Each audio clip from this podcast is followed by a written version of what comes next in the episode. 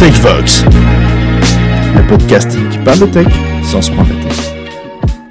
Bonjour chers auditeurs, bienvenue sur TechVox, le podcast qui parle de tech sans se prendre la tête. Nous voici de retour après un épisode spécial sur Kubernetes et OpenShift, euh, sur un format un petit peu plus long. J'espère que c'est un épisode qui vous a plu, euh, que vous avez appris plein de choses. Donc n'hésitez pas à nous faire des feedbacks sur ce type de format-là, on est, on est preneur de vos retours. Aujourd'hui, on repart sur un format un petit peu plus classique. On va faire un petit tour des actualités ou des sujets qui nous ont tapé dans l'œil euh, dernièrement. Euh, en petit comité, parce que c'est les vacances et tout le monde n'est pas là. Euh, donc aujourd'hui, on est avec Julien et Baptiste, et c'est Baptiste qui va ouvrir la danse. Bonjour à tous. Alors aujourd'hui, pour commencer, je vais vous parler de Freegate que j'ai découvert la semaine dernière.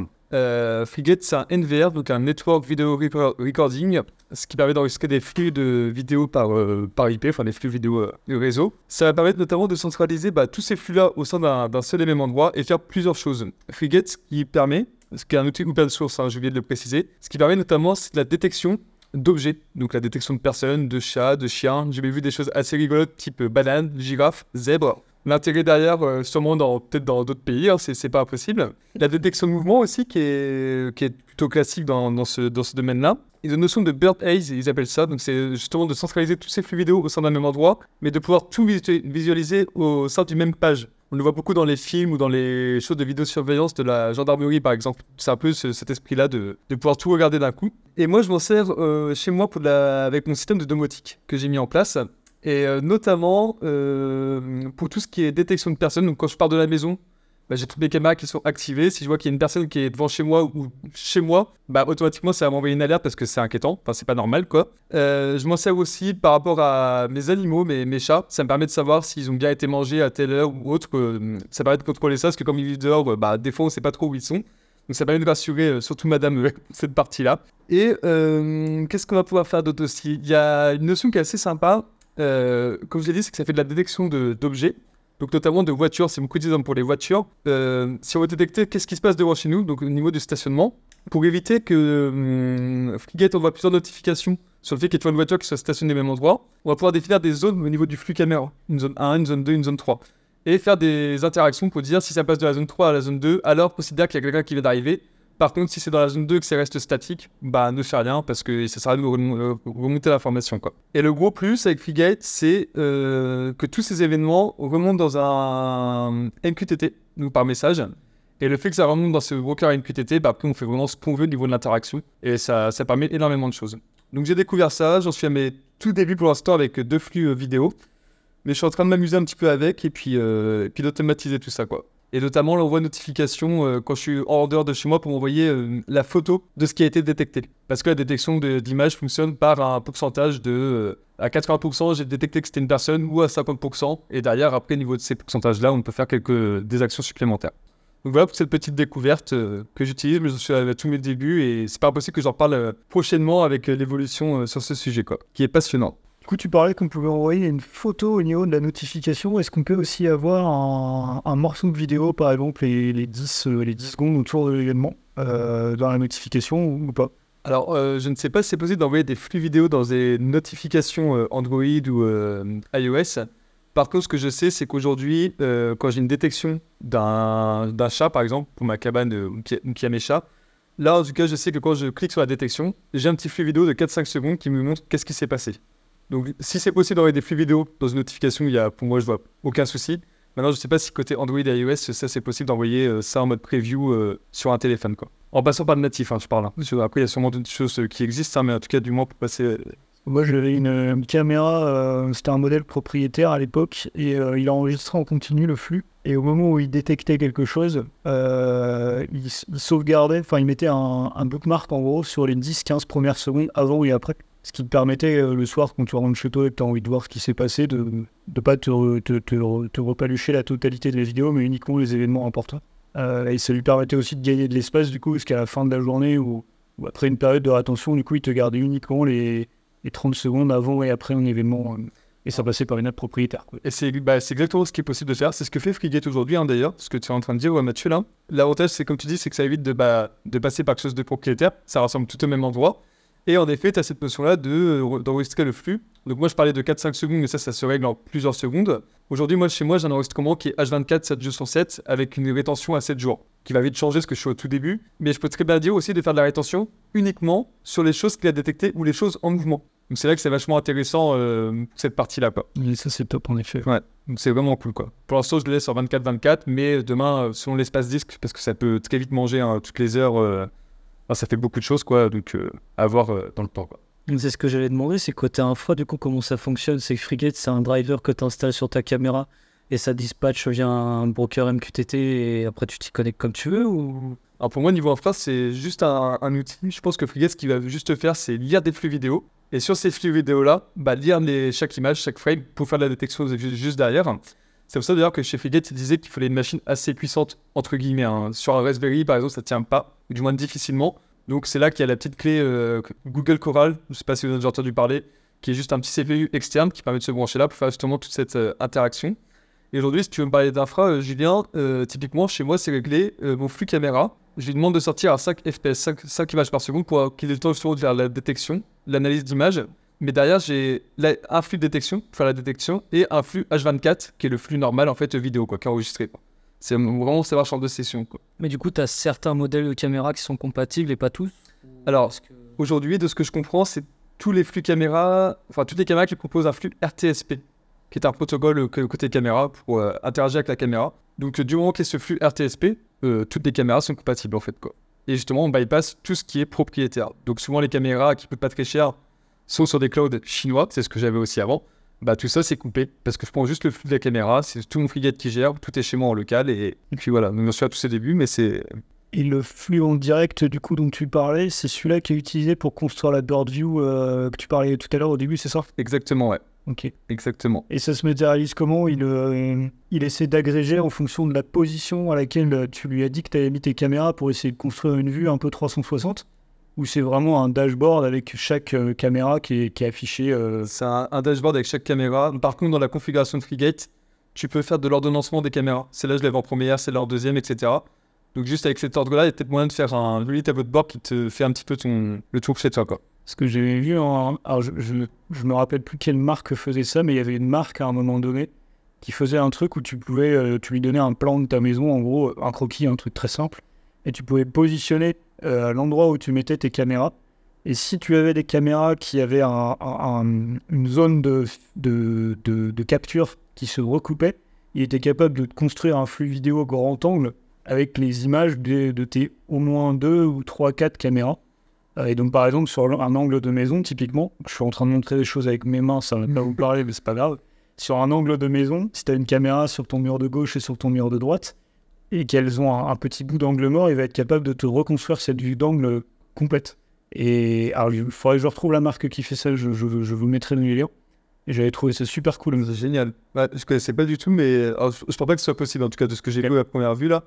Mais c'est hyper intéressant, euh, cette partie-là. euh. L'autre avantage que je vois ta solution, c'est que tu as parlé du fait que tu peux réceptionner plusieurs flux, le flux continu ou le flux euh, détecté par la caméra. C'est-à-dire que tu peux euh, avoir ton algorithme de détection d'image porté par ta caméra, mais tu pourrais très bien implémenter le tien en sortie de ton broker MQTT pour euh, détecter euh, des choses que ta caméra ne peut pas faire, mais que des algorithmes d'IA aujourd'hui le font très bien. Exactement. Et ça, c'est.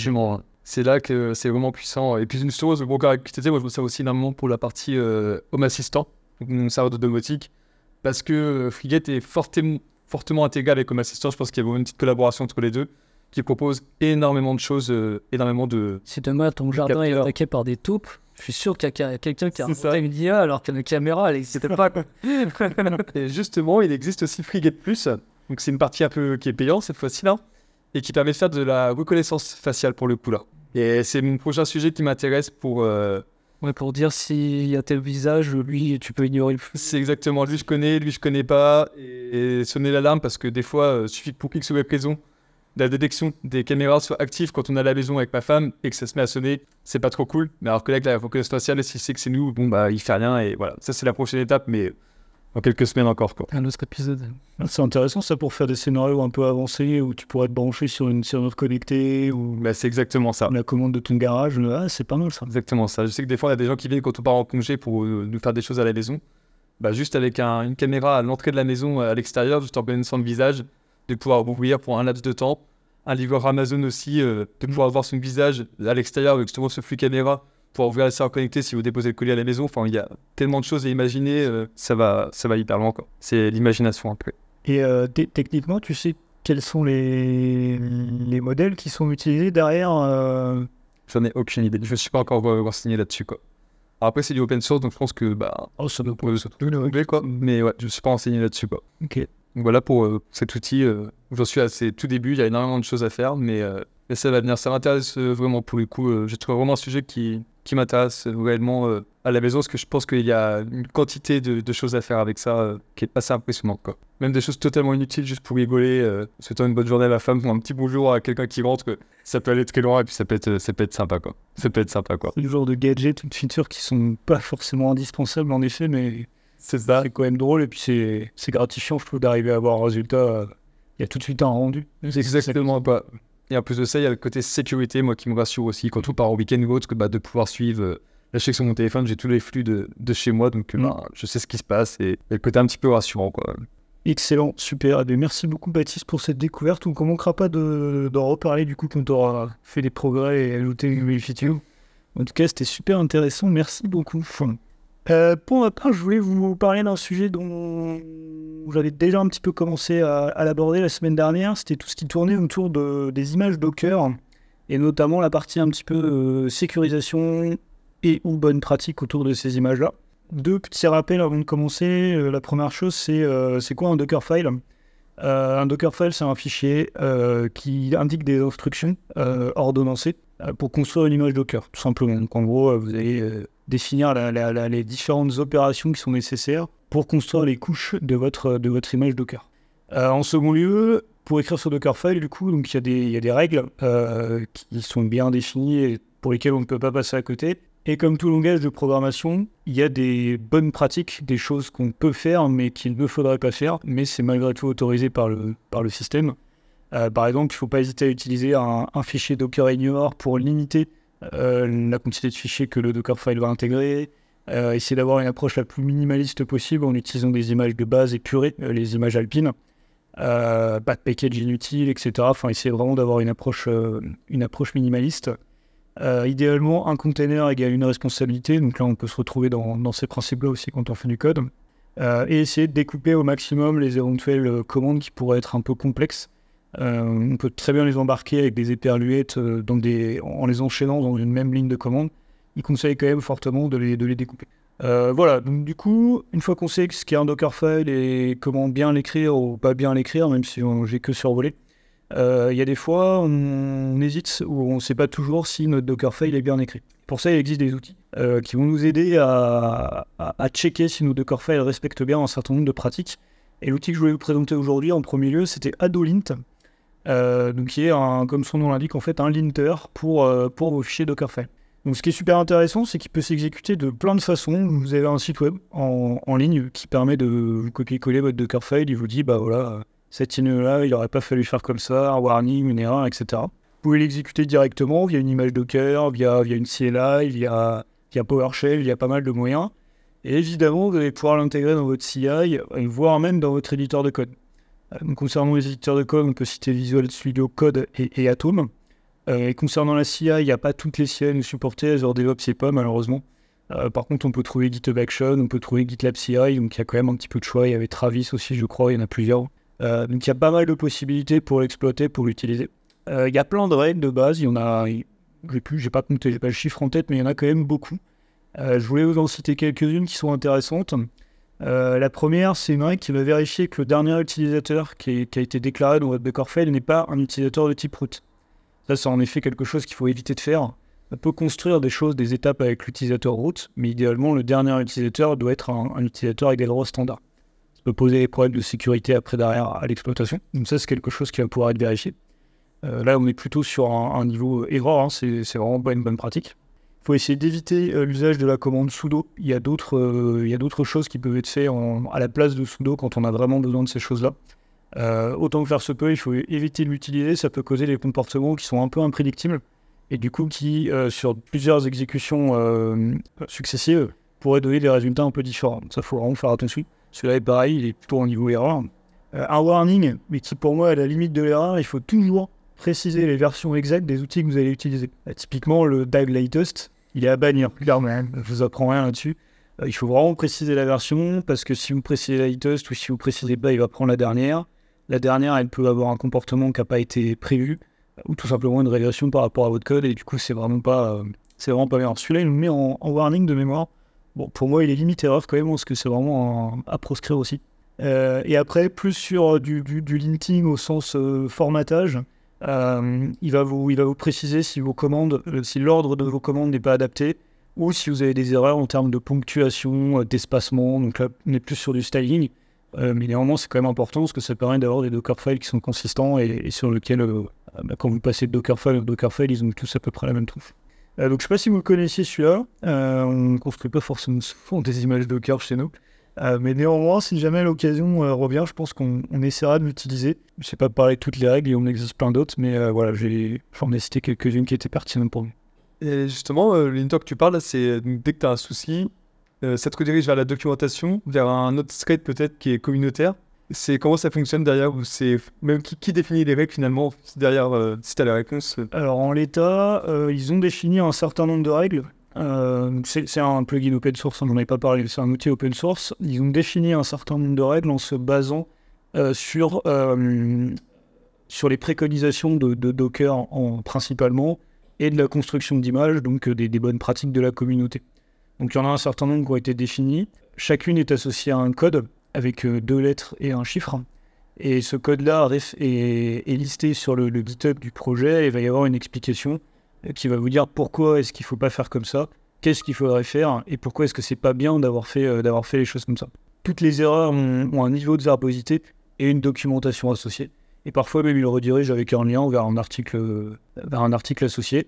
Et on peut, alors c'est un domaine que j'ai pas trop creusé, mais on peut définir après ses propres règles si jamais il y en a qui, qui manquent euh, et qu'on aurait besoin pour le projet. Et j'imagine que customiser les niveaux de règles aussi, c'est possible. Tout à l'heure, tu parlais du, du fameux warning Cardiac une erreur, je pense qu'il y a moyen de le mettre une erreur euh, volontairement, de changer la, la, conf. Quoi. Alors, je sais pas si tu peux changer le niveau des règles existantes, c'est une bonne question ça. Par contre, après, tu peux lui dire de, euh, de se délancer un peu plus régulièrement. Par exemple, tu peux lui dire euh, bloque-moi à partir de warning. Ah, d'accord. Bloque-moi uniquement à partir d'erreurs et les warnings affichés.